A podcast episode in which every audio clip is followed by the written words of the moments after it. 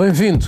O regresso dos jihadistas do Estado Islâmico à Europa, o recrudescimento do antissemitismo em França, a política portuguesa entre a remodelação do governo, a moção de censura e as sondagens. É Mundo Sem Muros, um espaço de conversa entre correspondentes da imprensa internacional e começa agora. As palavras e os atos antissemitas invadiram o espaço público como não se via há anos. As cruzes gamadas aparecem insidiosamente sobre símbolos judaicos, cemitérios são vandalizados, o insulto racista liberta-se e um filósofo francês de origem judaica é linchado verbalmente à margem de uma manifestação dos coletes amarelos. O discurso e os gestos de ódio subiram 74% no ano passado em França.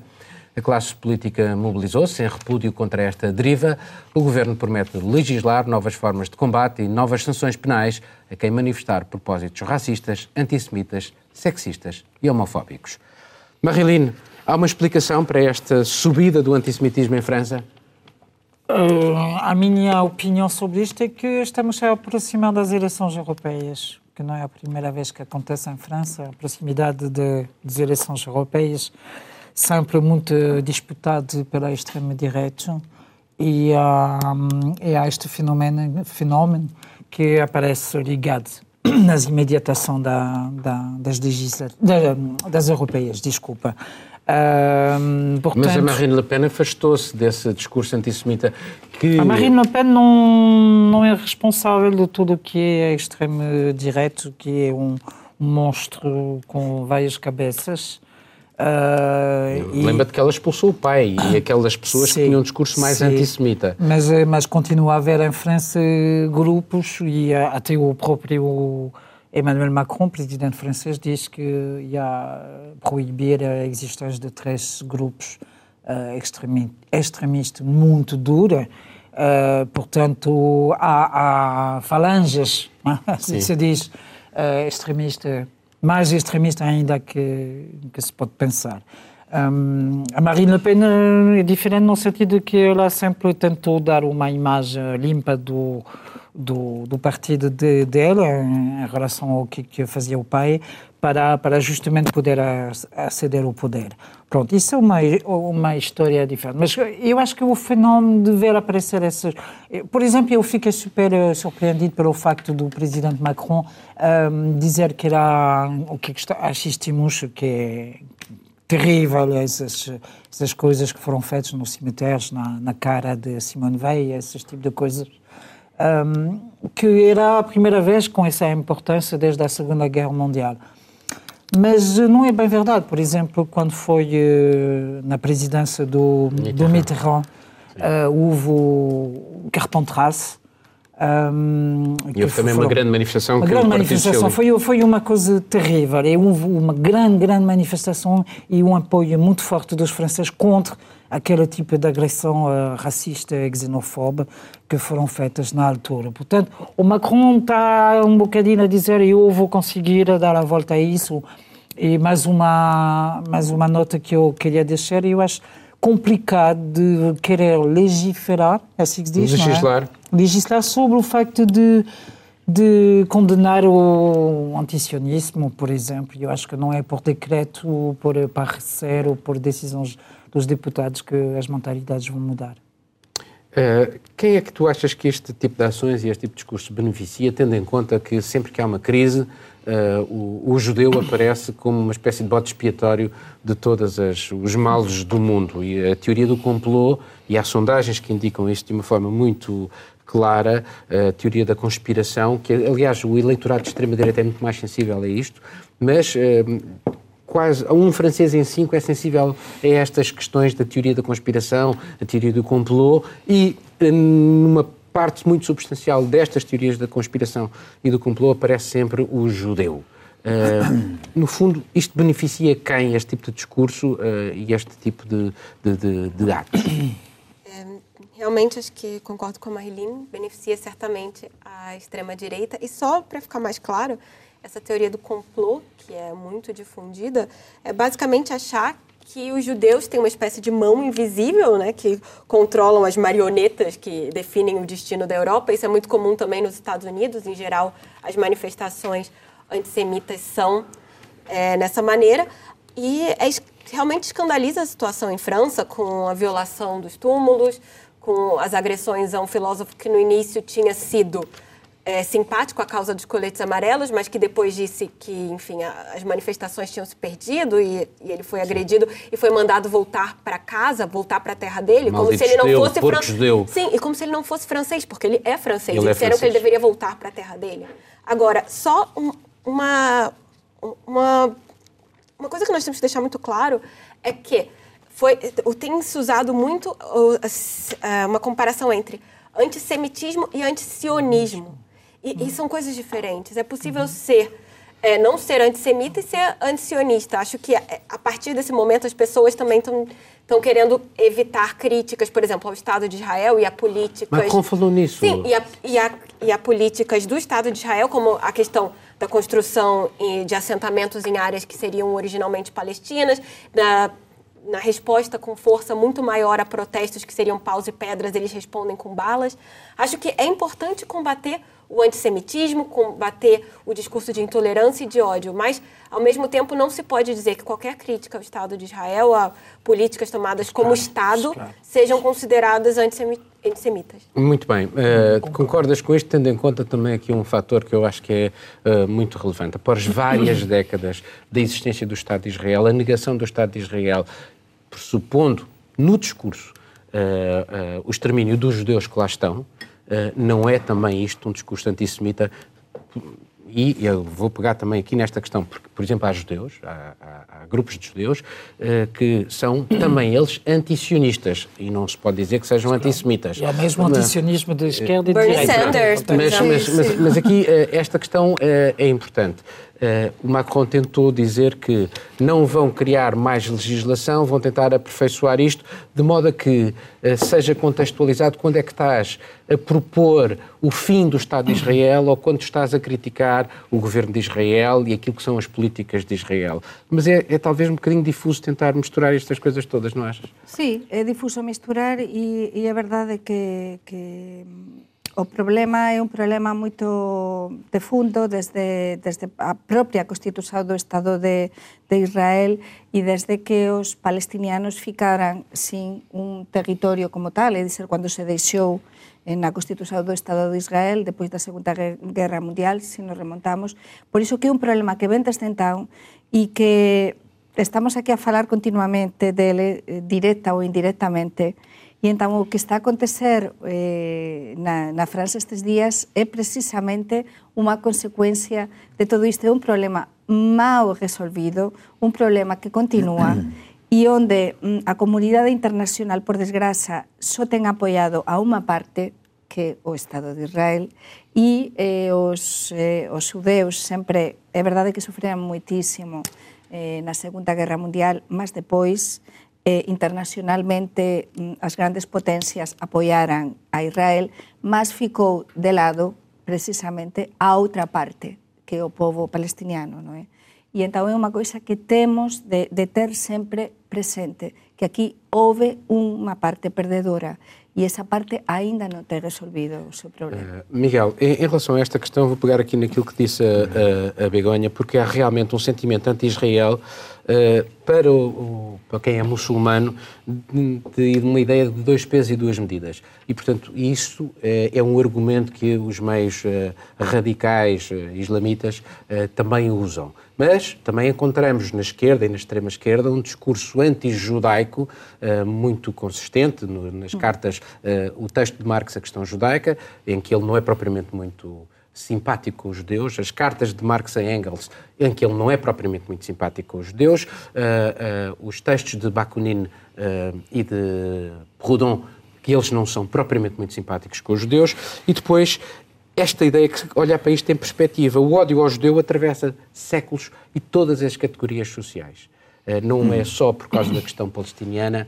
E nós sabemos Sim. onde ele começa e onde é que acaba. Acaba no extermínio, como já acabou. Portanto, eh, como é que se sai desta espiral e deste tempo todo que tem para trás e destes discursos todos? Bem, Na minha opinião, não se está a sair e não se conseguiu sair, e a questão tenderá a agravar-se por uma razão que eu mais à frente um, gostava de referir muito brevemente, porque acho que é isso que está a levar a esta onda de antissemitismo, nova onda tão forte.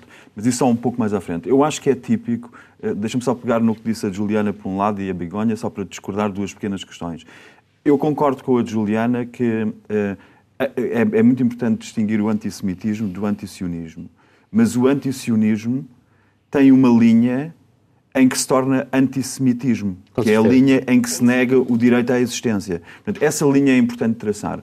Quanto à Begonha, é só uma questão linguística que é é verdade que os judeus, citando-te a ti, não literalmente, é verdade que os judeus sofreram muito, mas é assim que tipicamente começam muitos discursos de pessoas que tentam relativizar aquele que foi um crime, de facto, na sua não tanto na sua dimensão, mas na, no aparelho a que recorreu, da forma sistemática como foi feito, que foi o crime nazi alemão. Desculpa, não me interrompas agora. Begonha, por favor, agora não me interrompas, está bem? Sim, mas uh, Begonha, por favor, também. Por favor. Deixa-me só dizer, agora... senão eu perco, perco o fio à meada.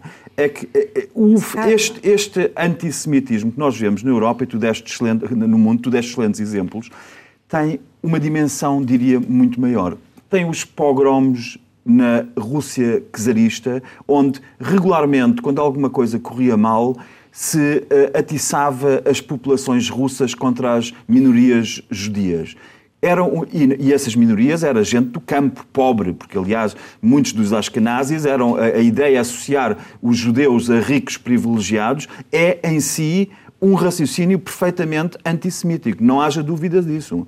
E é importante ver, eu tive na Alemanha, eh, fiz a escolaridade na Alemanha do terceiro ano até ao décimo terceiro, que é quando acaba o liceu. Fui massacrado com a questão do Holocausto. E isto acaba por ser. E eu assistia colegas meus no início quando começaram a surgir, começou a surgir uma direita, assistia colegas meus que diziam já estamos fartos de ouvir falar do Holocausto. E os outros genocídios? E de facto é, é interessante compararmos os genocídios, porque eh, se na Turquia eh, eh, digamos, é, é, um crime dizer que houve um genocídio contra os arménios, na França é um crime oposto, quase dizer que não houve um crime contra os arménios. Portanto, a verdade histórica é relativa, mas criminalizou-se a negação do Holocausto, que em si também é uma questão muito interessante. Eu gostava só de remeter para o seguinte: todas estas questões têm como pano de fundo, no fundo, têm, têm como pano de fundo um, o chamado paradoxo. O, o, o, chamado paradoxo da tolerância. E Karl Popper, um filósofo que eu não, não gosto muito, uh, mas que, que pôs a questão num ponto, Karl Popper disse que a tolerância sem limites acaba por destruir e fazer desaparecer a própria tolerância. Ou seja, as sociedades abertas, que, que, é um conceito de Karl Popper também dos anos 40, as sociedades abertas que somos nós, no momento em que não agem contra a intolerância, estão a condenar-se a si próprias e a agir contra a tolerância. E é isso que está no fundo desta questão, é isto no fundo está na questão islâmica. E deixa-me só terminar com uma ideia que esta, esta minha vem quase no decorrer desta conversa. Vais que é terminar é, e vamos terminar esta Vamos terminar. É, este antissemitismo que nós estamos a assistir na Europa tem uma coisa muito interessante, é que a Europa perdeu o seu inimigo os france... para os franceses, os inimigos éramos nós, os alemães. Para nós, alemães, os inimigos eram basicamente toda a gente que estava à nossa volta. para os espanhóis. E a Europa, ao perder um inimigo que era sempre o vizinho, com quem fazia guerras regularmente, e guerras muito sangrentas, começou a precisar de um inimigo. E foi encontrá-los em dois polos, perfeitamente opostos. Na, nas comunidades muçulmanas, são 5 milhões na Alemanha, 5 milhões em França, e na comunidade judaica outra vez. Ou seja, nós Nas temos minorias. nossos genes este antissemitismo. E não é só a Europa, porque é, o Hemingway, outro, o outro, o outro. Hemingway, quem lê Hemingway, vê que Hemingway, um prémio Nobel da Literatura norte-americano, insuspeito quase, tem figuras que, na sua literatura que eh, revelam um mais atroz antissemitismo.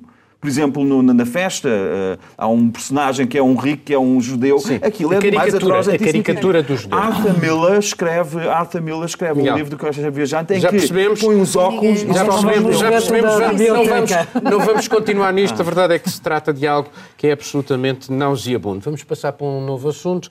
Uh, Donald Trump, com dois tweets, colocou a Europa sob pressão. Ameaça libertar os combatentes do Estado Islâmico de origem europeia detidos na Síria. Isto se os respectivos países não os repatriarem. São 800 combatentes e 2 mil mulheres e crianças. O assunto tem várias implicações jurídicas e levanta inúmeras inquietações na opinião pública. Suécia e Reino Unido, por exemplo, opõem-se categoricamente ao regresso desses seus nacionais. França e Alemanha admitem um regresso caso a caso. Begonha,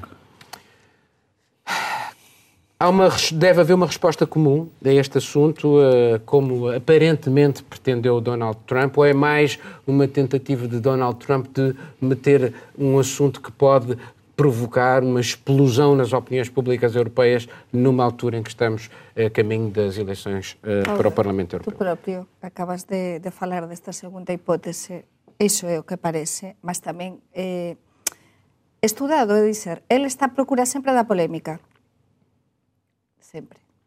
Agora o de Venezuela está un bocado máis, eh, sí, está de actualidade, mas agora quer ollar de novo para Medio Oriente, quer eh, ollar de novo para esa zona, e entón lanza isto. Mas lanza isto e agora a resposta preguntas pela resposta común. Non é? Sempre estamos a falar diso neste programa desde que comenzamos há quase dois anos. Qual vai ser esa resposta común? Que é o que está a procura Donald Trump? con todo isto? Pois que ollemos, máis unha vez para ele, demostrar que ele é o líder e que pode facer o que quiser. E dizer, parece que, que o mundo é o seu cortijo, como dicemos en español, non é? E non pode ser, isto non pode ser. E Europa? Que vai facer Europa con todo isto? Que o que vamos facer nós? Levas eh, do mundo. A Europa está a decidir caso a caso. Isso é, e com caso a caso, diferentes, Com políticas, porque aquí há casos moito diferentes e porque está a misturar todo. É dizer, é máis que estamos ás pensas deste señor realmente e está está a mudar este señor con as súas actuacións a orden e a política mundial. E estamos aquí a, a ollar para isto, non sei o que pensan os colegas, mas a mí de verdade que, que, que máis unha vez eu non, non sei xa que dizer con este asunto, mas estou realmente preocupada como están as coisas neste momento. Uh, Juliana, esta uh, Europa respondeu uh, dizendo que não, não vai ter em não, conta... Obrigado, não, não obrigado, queremos. Não claro. queremos isso. Temos claro. várias posições diferentes, como eu referi, e tu achas que numa altura destas, politicamente, em vésperas de eleições, isso. há alguém que possa advogar uma medida tão impopular? E veja-se o caso Sim. desta cidadã britânica, porque eu ponho entre aspas, porque ela já lhe foi retirada a cidadania Já está mostrando que lado você está, Paulo. Eu não, estou, eu não estou de lado nenhum. Uh, não, eu não estou de lado nenhum. Estou a tentar sim, sim, sim. perceber uh, como é que se sai disto uh, por causa das implicações jurídicas que isto também acarreta. Os britânicos já tiraram a nacionalidade a 100 pessoas que tinham dupla nacionalidade. Sim, mas ela não tem. Ela Repara, não vamos, não vamos Sim, discutir o caso ela, dela. Mas uh, olha, porque o governo um britânico disse que ela tem cidadania do Bangladesh, o Bangladesh foi dizer não, não, não, não, não, não tem não. Mas uh, vamos lá ver, o, o, no Bangladesh uma pessoa até aos 21 anos é considerada filha de, de, de pais uh, originários do Bangladesh, tem sempre nacionalidade do Bangladesh. Mas o governo Só disse que ela não tem. Anos, não, mas eles não podem dizer que não tem, porque é a lei do mas próprio eles disseram, país. Mas o, Repara, o problema é, é, eles disseram, só... Oh, só... mais uma vez, isto é uma Sim. questão jurídica. Sim. Do ponto de vista político, eu posso dar uma, os dados de uma sondagem que saiu uh, agora, que diz uh, se os britânicos não se entendem em, em, nada em relação ao Brexit, sobre isto parecem que quase todos estão de acordo. Quase 80% não quer o regresso dela. Porquê? Porque as entrevistas que ela deu agora, agora, ela foi para lá com 15 anos, tem 18, tem 19, 19, tem 19, ela uh, diz nós no Estado Islâmico, ela foi a mulher que condenou, uh, condenou não, que, que uh, teceu luas ao atentado em Manchester que matou uma série de pessoas, uh, não dá nenhum sinais de arrependimento, considera que o cortar as cabeças era uma coisa razoável em nome de Alá, é uma bomba relógio na perspectiva da opinião pública uh, britânica, como serão estes 800 uh, uh, guerrilheiros que. Eu, eu, esta questão é ou não Sim. é uma questão muito complicada? É muito complicada. É claro, a questão dos, dos europeus que foram radicalizados é, são uma bomba relógio, porque, enfim, eles já mostraram a inclinação violenta. Agora, vamos pensar um pouco no, no caso dela especificamente. Ela fugiu para a Síria em 2015, quando ela tinha 15 anos, 15 com anos, duas amigas. Com duas amigas. E, sim, pela legislação de alguns países, quando a gente pensa em conflitos é, em África, poderia ser classificado como criança soldado. É muito diferente você pensar um caso assim. Ela fez, ela fez declarações que, que inojam qualquer.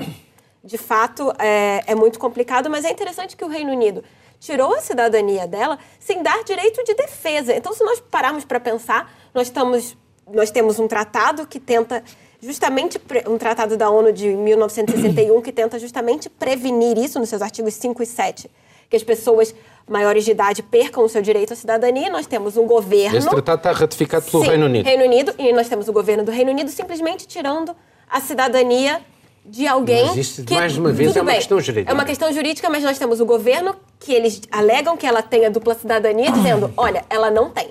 Então, já um ponto disso é isso. Agora, há, há de se pensar que se isso é uma coisa que já tem tantos países lidando, inclusive Donald Trump também tem que lidar, porque há americanos que foram radicalizados, inclusive o New York Times trata de uma americana na mesma situação Exatamente. hoje.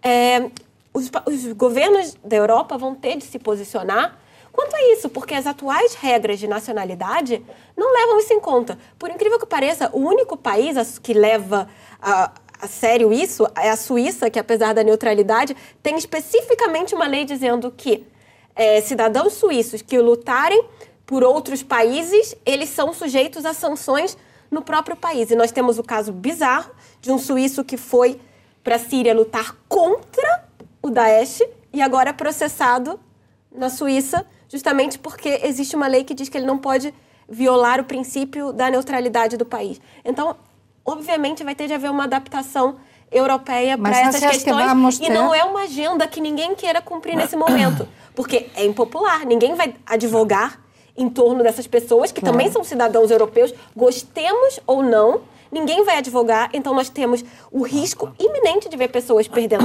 qualquer direito de defesa à sua nacionalidade porque é uma medida impopular. Uh, já agora uma questão sobre isto, porque de facto estas pessoas são, são extremistas, uh, muitos deles, um, e uh, houve uma, uma, tentativa de criar um centro de desradicalização em França que foi um flop absoluto. E aqui a questão é: é possível desradicalizar estas pessoas que rejeitam completamente os valores da sociedade ocidental, mas por completo, uh, e tê-los uh, aqui no, no, nosso contexto diário, sabendo que ao primeiro atentado terrorista qualquer governo, qualquer político que aceite o regresso destas pessoas pode estar num, em muito maus lençóis. Hum, é uma situação super complicada. Mas uma coisa que eu queria dizer primeiro, antes de tentar responder, é que, de facto, alguém diz isto, não sou eu, mas fiquei a pensar, uh, porque achei interessante de ver essa postura, que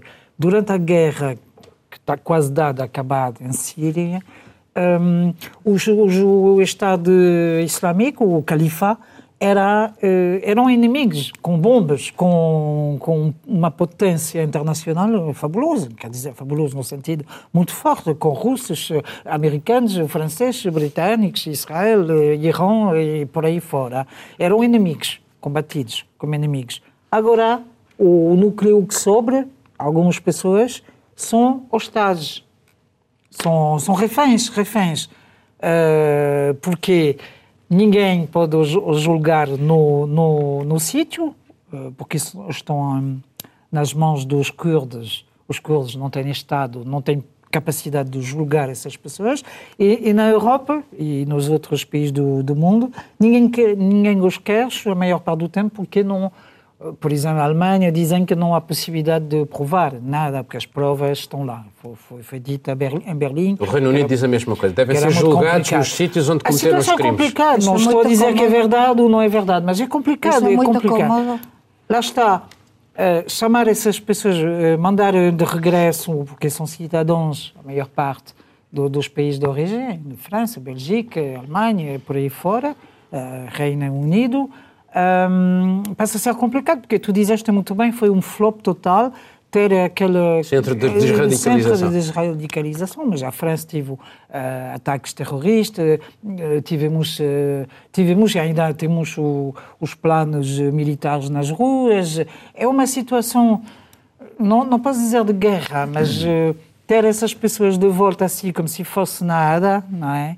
É uma situação super preocupante. Oh, oh, oh Miguel, eh, pegando na Alemanha. Não sei como é que Alemanha. Paulo, eu queria não, só dizer, não, mas só dizer uma coisa ao que estavas a dizer que é mesmo importante e é que estamos a falar de todo isto do que, do que das amenazas do Trump, mas pensemos uma coisa, para mí a dificuldade de resolução deste problema está tamén nos propios países por unha razão, porque eu estou a pensar no país que máis coñezo, que é España, além de Portugal. E en España temos tal quantidade de persoas há unha, agora mesmo unha corrente importante de persoas radicalizadas a través das redes sociais que xa temos falado neste programa, que son as persoas que depois van a eses países como esta xoven da que estábamos, adolescente da que estábamos a falar, que primeiro temos de resolver o problema, non nos esquezamos nunca, desde dentro. Os próprios países, e no caso de Espanha, estavam a falar deste Essa centro é da questão, França. É, que é, é, é, é, a raiz disso. É, isso já lá vamos, já Mas lá isso vamos. é importante. Já Mas no caso de Espanha tentou em, em Marrocos também, em Marrocos também tentou um centro assim e também não está a resolver. É dizer, é difícil pessoas que lá foram e tentaram impressionar. É uma conclusão pertinente que é difícil. Houve, houve, dois nacionais franceses que foram. Um está gravemente ferido e o outro uh, foi morto, uh, que é o uh, Fabien Klein e Jean-Michel Klein. Os irmãos, os irmãos franceses com uma educação católica que uhum. se enfim, converteram e depois se tornaram, digamos, emirs no, no, no Estado Islâmico e com papel muito relevante, muito relevante dentro da organização, era o porta-voz dos, atentados, dos atentados. e que conseguiram, durante anos, os dois, angariar, fizeram proselitismo e angariar uma série de jovens para ir combater para, para Mas aquela... Mas foram, foram, foram mortos, mortos, há um que é morto, morto neste último Lá, reduto. A situação de, de guerra, Desculpa, ainda de guerra, não é? É diferente a situação Miguel, mas já agora um contexto, um, uh, antes de dar o teu contributo, vou falar sobre a Alemanha. A Alemanha hum. tem, que, que, que, saibamos neste momento, 42 nacionais detidos uh, na Síria, naquela zona controlada hum. precisamente pelos curdos, uh, e 18 têm mandato de captura pelas autoridades alemãs, por acusações relacionadas com, com terrorismo. O regresso de todos em conjunto significaria que todos os outros se encontrariam em liberdade. E, portanto, isto põe, de facto, problemas jurídicos também muito graves. Agora, com este Sim, contexto... eu penso, eu pegando exatamente nessa questão, acho que o, que, que, que o problema é, é, realmente relevante se nós tivermos em conta que os jihadistas de que estamos a falar, esse universo, um, 8 mil vêm das ex-repúblicas soviéticas e foram, são combatentes que vêm das ex-repúblicas soviéticas. 6 mil são provenientes do próprio Médio Oriente. Mas outros 6 mil, e aí a Europa está em, em, igualdade no segundo lugar quanto à proveniência destes jihadistas, vêm da Europa Ocidental. São 6 mil combatentes. Nós, quando falamos em 40, se calhar perdemos, ou quando falamos de um caso em concreto, hum. perdemos um pouco a, a noção.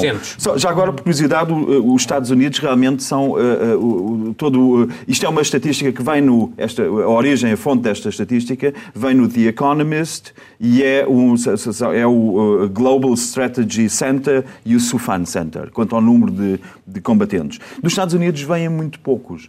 Mas, por outro lado, se olharmos para o tipo de atentados a que assistimos, os atentados jihadistas na Europa diminuíram muito substancialmente nos últimos três anos. O número de vítimas baixou de ano para ano e o último foram 15. Ao mesmo tempo, os ataques e os assaltos, segundo o FBI, contra muçulmanos nos Estados Unidos duplicaram, dados do FBI, para 120. Os ataques contra muçulmanos na Alemanha triplicaram. Nós estamos aqui com um problema que, mais uma vez, nós temos claramente limitado um inimigo, temos um inimigo delimitado, porque eh, se nós recuarmos um pouco para a origem dos jihadistas, tu falavas disso, a mim ocorrem os mujahideen. Os mujahideen no Afeganistão, primeiros eh, eram, eram apresentados como heróis na Europa Ocidental. Até nos filmes do James Bond, os Mujahideen eram os heróis, lutadores pela liberdade. já, agora, já agora, Miguel, do ponto de vista ideológico, era o Islão sunita Wahhabi e do ponto de vista daquilo que é o suporte tecnológico militar, eram os Estados Unidos. Exato, exatamente verdade. Que estão, por exemplo, portanto, na origem do financiamento a seguir com os talibãs a mesma coisa e agora com o ISIS também relacionado com estas uh, forças manipuladas em muitos casos. E manipuladas, é muito fácil manipular, e tu falaste nisso, como é que se radicalizam estes jovens no Ocidente. Se nós tivermos em conta, e se nós nos pusermos no papel, e é um, um, um exercício um pouco ingrato, mas se nós nos pudermos no papel de um jovem magrebino, ou até de um, para não falar, enfim, dos cristãos de origem cristã da nossa cultura, que são simplesmente pessoas com questões de agressividade Uh, uh, doentia, sociais, doentia, não vamos falar desses, mas imaginemos um dos muitos magrebinos que vivem nos banlieues de Paris ou que vivem nos arredores de cidades alemãs com um futuro condicionado. Mas deixa-me só, deixa só, só para terminar, só para dizer isto aqui.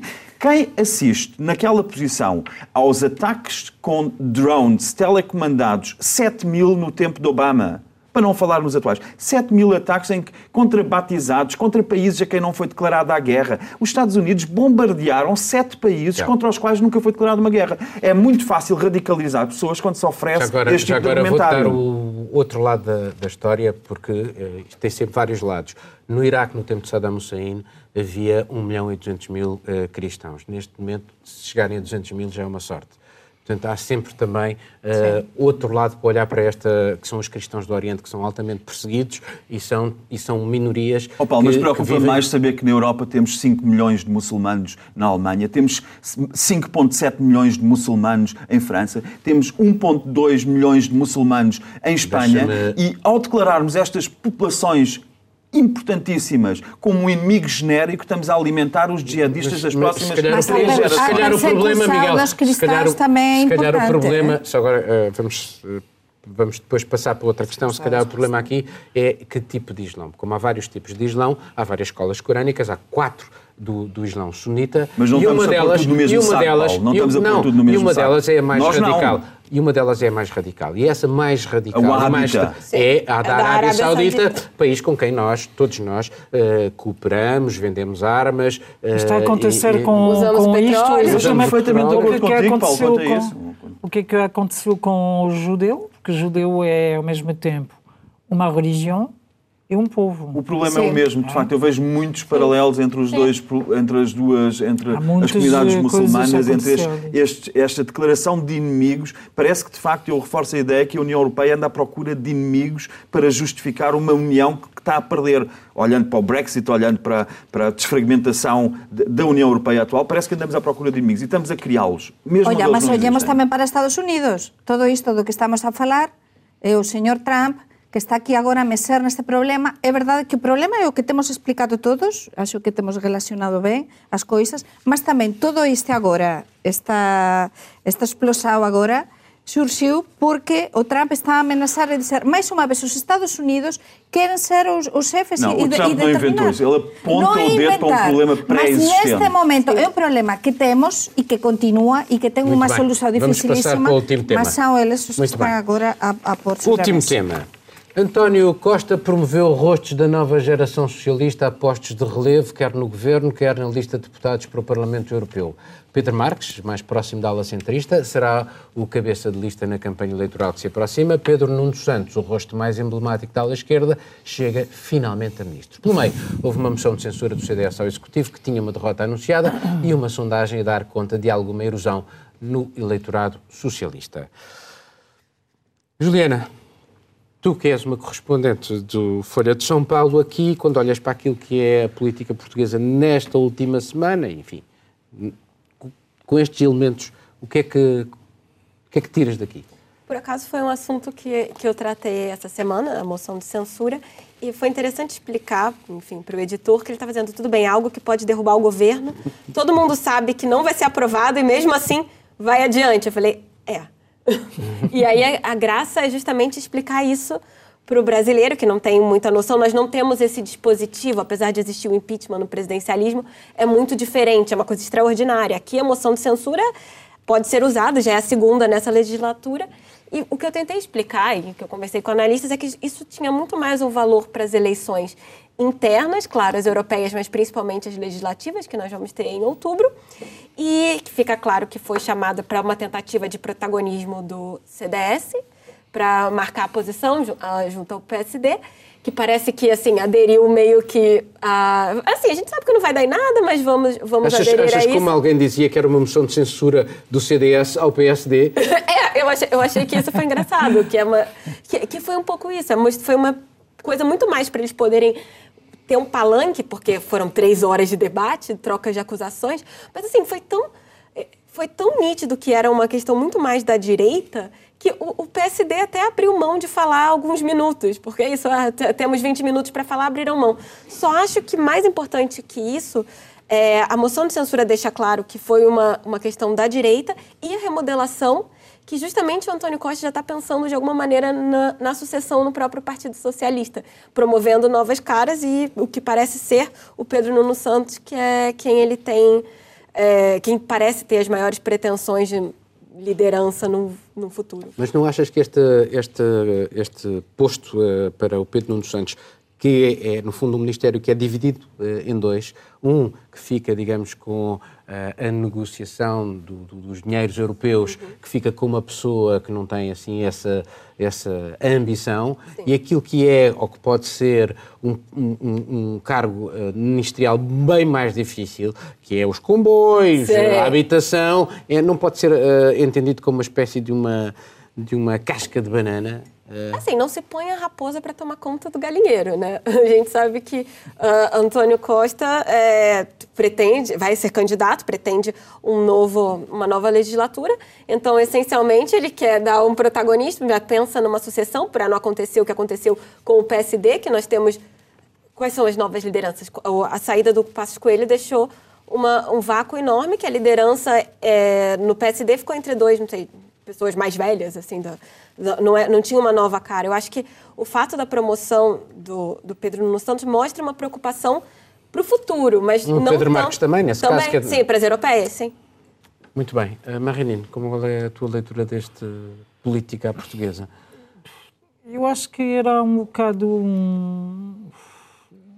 Concordo, concordo bastante no que, é que tu dizes, porque de facto parece que é um golpe de espada na água para agitar aqui o. Mas achas, achas como alguns uh, analistas portugueses diziam que é uma remodelação em família, porque todos são familiares, primos, filhos? Ah, isto. Uh, não, não.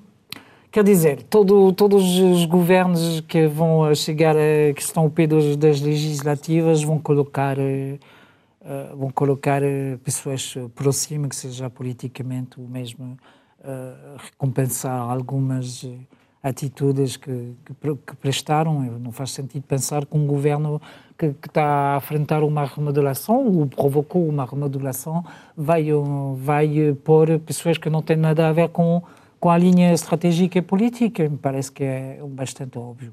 Agora, eh, não são eles quem inventaram a fórmula boys for the jobs, uh, jobs for the boys, uh, como, como quiser. Pronto, isto é. Foi é, o Guterres. É, no jobs for the boys. Jobs for the boys é. que depois se revelou que não era bem assim. Sim, mas, mas pronto. Penso que faz parte da, da política. Agora, sobre a moção de censura, eu acho que foi, no, no meu entender, é mal usado. Não, não era o momento para fazer isto. É a segunda vez que o CDS-PP uh, coloca uma, uma, uma moção de censura a este governo e acho que é a oitava em 30 anos de democracia, portanto, eles gostam disto. Mas a, ah, o, o, discurso é greves, uh, protestação contra, um, contra o que, é que fez a geringonça, uh, pronto, é o terreno político a ser usado de uma forma doméstica para tentar de cortar o pio a, se calhar, a uma direita um bocado mole, pelo menos o que é que, como está visto o líder do PSD, que às vezes as pessoas dizem que ele é um líder mole. Pronto, e acho que aqui o jogo é um bocado para baixo, mas pronto. Miguel, qual é a tua leitura disto, tendo em conta que o António Costa diz que não espera uma maioria absoluta e que quer reavivar a geringonça? Quer dizer, é difícil imaginar que ele diz que ele não quer verdadeiramente uma maioria absoluta, uh, mas uh, qual é a tua leitura que fazes desta, desta semana de política portuguesa? Bem, para já reforça a ideia que António Costa é uma espécie de Oliveira da Figueira da política. Ele, Oliveira da Figueira, personagem do Tintim. Personagem do Tintim que, Fazia o quê? Vendia... Vendia, vendia tudo, vendia esquis para a neve aos homens que viviam no deserto. Não, o António Costa não vende esquis. O António Costa pega numa geringonça e vende-a como se fosse um Bugatti, um Bentley ou um BMW. É, ele consegue eh, explicar que... Porque, de facto, as coisas não estão... Se nós olharmos, é surpreendente como é que a imagem de Portugal, tanto para fora como para dentro, que é o mais surpreendente, consegue ser tão positiva, estando nós perante tantos óbvios sinais de, uh, da falta que os investimentos têm feito ao país através das cativações feitas por Mário Centeno. Têm faltado investimentos em todos os lados e é admirável como António Costa consegue isto. Quanto à remodelação, estritamente, acho que é uma remodelação muito inteligente e no timing certo. Ao contrário da moção de censura, dou-te razão. Eh, a remodelação é muito inteligente porque é um rejuvenescimento distância certa uh, das eleições. Outra coisa não seria de esperar de António Costa. Mas não esqueçamos que esta remodelação para rejuvenescer teve atrás uma outra remodelação, que essa sim foi complicada, foi uma para censurar, que foi a remodelação em que António Costa fez desaparecer uh, do governo as vozes críticas à EDP controlada pela China, que entretanto é candidata a ficar com a Galp estamos a falar diretamente, não estamos a falar de empresas chinesas, estamos a falar do governo central chinês de Beijing, que está a ficar com fatias muito e isso, isso e é lembrando é já agora, Miguel, é lembrando já agora, vais continuar, que uh, o, o, dirigente chinês tem um discurso duplo, um discurso para fora em que é todo liberal e para dentro uh, voltou o partido a ser o grande motor da economia e tudo passa pelo partido. Mas tudo passa pelo partido e, enfim, não vamos entrar na China, senão tínhamos os uigures não cabem aqui. mas, de facto, o que me parece relevante nisto também, nesta remodelação, e tu perguntaste isso à, à, à Marilyn, permite-me dar também a minha resposta, que é esta questão da família. Eu, à partida, tenho sérias dificuldades em seguir as remodelações ministeriais em Portugal, porque os apelidos são sempre os mesmos. Chegámos ao ponto de agora termos. É, é que, é, que é, é, é verdade. Vieira Songuil e Vieira Jinkong. Temos, temos dinastias políticas uh, que se eternizam e isso, isso é muito grave porque isso acaba por minar de facto, as expectativas do cidadão naquilo que deve ser a representação política. E quando o cidadão se apercebe que, que, que, que, o, o rejuvenescimento político é feito através de meia dúzia de famílias de amigos que frequentam ou o Rato ou a Caetana Lapa, ou seja o que for, o PSD mesmo assim aí tem muito mais abertura. Então estamos de facto perante uma questão muito complicada, porque a médio e longo prazo até pode acontecer, eu não desejo isso a Portugal, até pode acontecer que, eh, eh, visto fora, não deseja Portugal que o PS tenha uma maioria absoluta, porque vejo que isso seria um cenário eh, que, como comprometeria muito a, eh, a, a, direção política do partido. Porque é um partido que, de facto, está tão marcado por interesses e lobbies e a, eh, eh, distribuição de, de, de, de, funções a nível interno num, num, num, num, universo muito restrito de famílias, que seria muito complicado para Portugal. E acho que António Costa aí sim comete um erro, não só por só ter 17 ou 20% de mulheres agora no governo, que é francamente, é inadmissível para um governo que tem o discurso que tem e depois tem 17% de mulheres ou 20% de mulheres no governo. É muito complicado, muito complicado. E isso vê mais uma vez que António Costa consegue vender um governo com 20% de mulheres como se fosse como se fosse um Bentley ou um BMW. Não é, é uma geringonça mal amanhada. É, bem Tú Miguel, é moito difícil falar des, depois do, do que ti, porque falas tanto tempo, que o gasosinio, eu acho que as persoas que nos están a ver lá en casa, sei que non gostas moito que eu lembre as persoas que nos están a ver, mas eu sempre lembro e depois as persoas nos teñen presente. Miguel, é, Miguel. É difícil porque, porque no caso estás a pensar no que... Mas eu penso que estamos a esquecer unha coisa, e é, porque como xa falamos un bocado de todo para non me repetir, non é? E é eh, que estamos nun momento político moito interesante en Portugal. Eu discordo un bocadiño do que dixeran, mm, concordo en algunhas coisas, discordo en outras, porque acho que aínda falta bastante tempo para as legislativas e eu sí que acho que estamos ao de censura, así que van todos a se lanzar contra mí, mas, eh, mas estamos aquí para debatir, Eh, estamos ao de censura foi, mas eu teño direito tamén a falar. Então, estamos ao de censura eh, foi no, nun timing interesante. Por qué? Porque precisamente cando todas as sondaxes dan ao Antonio Costa unha vitoria nas próximas legislativas, e temos um PSD totalmente fragmentado. Já agora, que desculpa teve lá, também, tem que, não, tem que, que dizer aqui uma também, coisa. A, sondagem, a última sondagem dá o PS a Sim, descer. mas isto dá de ser, o Rui mas é uma vitória nas legislativas. É Estou a dizer que dá uma vitória, não estou a dizer que O, o a ser- PSD também teve uma vitória e depois não foi para o eu governo. estou a falar agora.